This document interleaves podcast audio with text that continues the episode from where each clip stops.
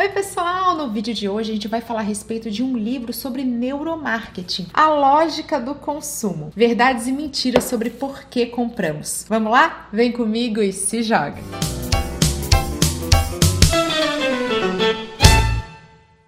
E antes da gente começar, um convite especial: clique e se inscreva no canal para ficar por dentro de todo o conteúdo que eu compartilho por aqui. É grátis, não tem glúten e faz super bem. Nesse livro super rápido de ler, bem facinho, é assim para terminar. O autor Martin Lindstrom vai falar a respeito de neuromarketing, uma área do marketing que estuda super a fundo o comportamento do consumidor, levando em conta inclusive mapeamento de áreas do cérebro para tentar entender as nossas motivações, os nossos comportamentos bem intrínsecos a respeito da forma como a gente consome e compra. E é por isso que ele vai usar no título, né, esse gatilho das verdades e mentiras. Porque ele já começa o livro falando a respeito de um estudo de caso que foi a, a grande entrada dele na área de neuromarketing, já que o Martin Lindstrom é um profissional de grande credibilidade, grande renome internacional dentro da área de branding, da área de construção de marcas. E foi um estudo estudo polêmico a respeito do uso de advertências nos maços de cigarro. E ele queria entender como que o cérebro de fumantes se comportava quando ele era exposto a essas imagens. Aquelas imagens, por mais feias que elas fossem,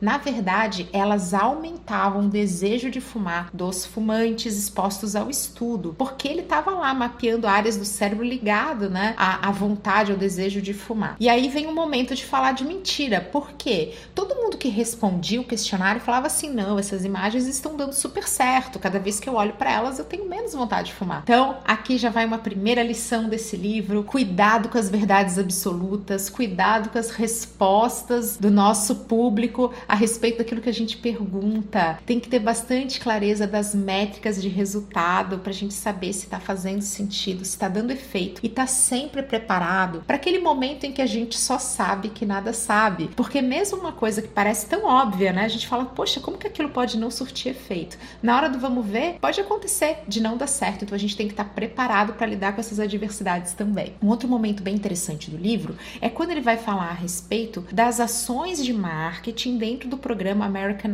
Idol. Ele vai usar o exemplo de comparação entre a Ford, que colocou campanhas publicitárias normais, aqueles vídeos de 15 segundos, 30 segundos com comercial, propaganda, e também vai falar a respeito da Coca-Cola Coca-Cola, que estava lá com seus copos é, posicionados para os jurados, né? Fazendo toda uma história que a gente chama de merchandising. A Coca-Cola foi muito lembrada. Por que, que a Coca-Cola foi muito lembrada? Porque ela estava inserida na narrativa, ela estava dentro do contexto do programa. Qual que é a nossa sacada? A importância do storytelling, que é contar histórias, é a narrativa da marca. As marcas precisam sim ter histórias, não apenas propagandas. A gente precisa ter todo esse envolvimento, né? E isso tem total relação com as redes sociais, com o conteúdo que a gente gera, com a maneira que a gente envolve a nossa audiência nas histórias que estão sendo contadas a respeito da construção da nossa marca. O autor também vai falar a respeito dos neurônios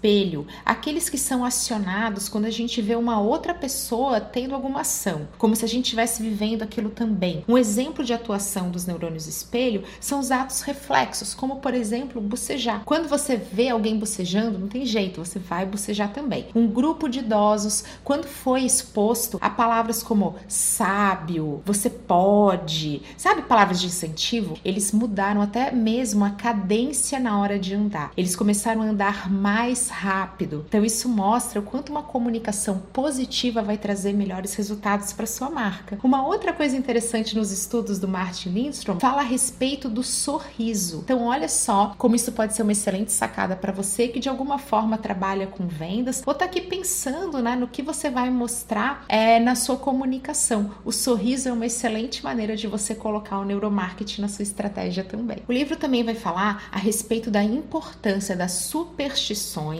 e dos rituais na vida do ser humano. Por quê? A gente precisa de sensação de controle e a superstição ela traz um pouco disso. Poxa, tá vendo? Eu tenho esse superpoder. Eu sei previamente o que vai acontecer. E Isso também é impactado nos rituais. A gente já falou sobre a importância deles no livro do Poder do Hábito. São uma série de ações que você repete com um significado subjetivo e isso te ajuda a ter essa sensação de conforto e de pertencimento. Uma sacada é você tentar colocar o seu produto dentro de um ritual. Isso vai te ajudar a aumentar as chances de sucesso dele. Então, algo que você faça rotineiramente, aqueles produtos que têm passos. Primeiro você faz isso, depois você passa tal produto e você finaliza com isso aqui. É uma, um exemplo de uma estratégia que inclui um ritual. Mas você pode levar isso também para sua comunicação e para algo que não esteja só ligado ao seu produto. Uma maneira bem interessante de você entregar para o teu, é, teu cliente essa sensação de pertencimento, de segurança, é você mostrar o seu produto sendo usado, o seu serviço sendo prestado. Uma outra maneira de garantir isso é quando a loja está cheia, né? E mostrar que você tem pessoas que são seus clientes também aumenta isso. Quer ver um exemplo para quem tem loja virtual? São os comentários. Se você tem bastante comentário, quem está lá olhando seu produto vai sentir como, poxa, tá vendo? Mais pessoas fizeram isso, eu não tô sozinho.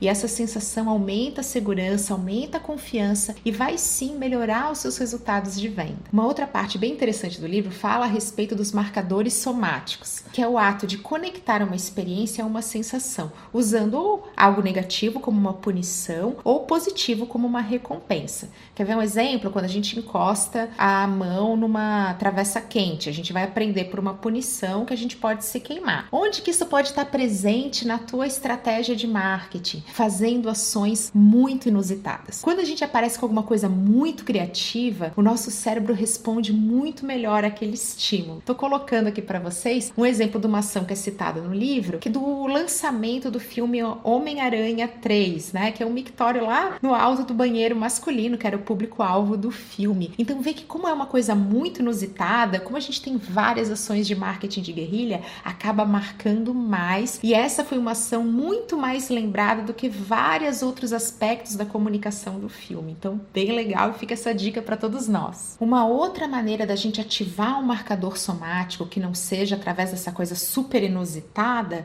é indo direto no medo ou no problema. Olha que legal para nossa estratégia de conteúdo. O bom conteúdo é aquele que resolve um problema, que cura uma dor. Mas ele vai dar um exemplo direto num produto, em que ele fala que a Johnson Johnson usa uma dor para posicionar muito bem o seu produto infantil. O shampoo chega de lágrimas. Então, lágrimas é algo que todo mundo tem medo. A gente não quer que a criança, né, fique com o olhinho irritado, que ela chore. E eles colocam isso no produto e ele prova aqui através de vários experimentos de neuromarketing como isso é uma estratégia eficaz. Mais um ponto dos marcadores somáticos. Ele vai falar a respeito do toque da Nokia. Então, ele comenta que o jingle, né, aquele toquezinho da Nokia que estava presente até em filmes, ele era super lembrado, as pessoas conseguiam até cantar um pedacinho lá do toque, mas na hora de mapear cérebro, adivinha o que acontecia? Quando tocava o celular, acionava uma área que não era legal lá no cérebro. Sabe por quê? Aquele toque estava ligado a uma área é, relacionada com interrupção, com aquela sensação de, ai meu Deus, será que é um problema? Será que alguém está me ligando? Naquele momento você ia ser interrompido ia ter um imprevisto. E aí a grande sacada é: se você depende de telefone para tua estratégia de vendas, se você precisa ligar para as pessoas, será que isso é o melhor caminho? Será que não é a hora da gente pensar em estratégias que não sejam tão intrusivas, já que tá ali, né? O, o, os estudos estão mostrando que o momento que o telefone toca durante o dia é considerado sim um momento de mais ansiedade, de menor receptividade para os consumidores. E agora, para a gente fechar o vídeo, um momento polêmica. O autor vai falar a respeito do uso é, de imagens mais sexuais, de modelos muito atraentes na hora de vender produtos. O estudo do neuromarketing mostra que a maioria das mulheres se sente desestimulada por esse ideal muito inalcançável. Como o nosso cérebro reage de uma forma muito mais positiva a mensagens, a uma comunicação mais realista. Isso também também está ligado à nossa identificação,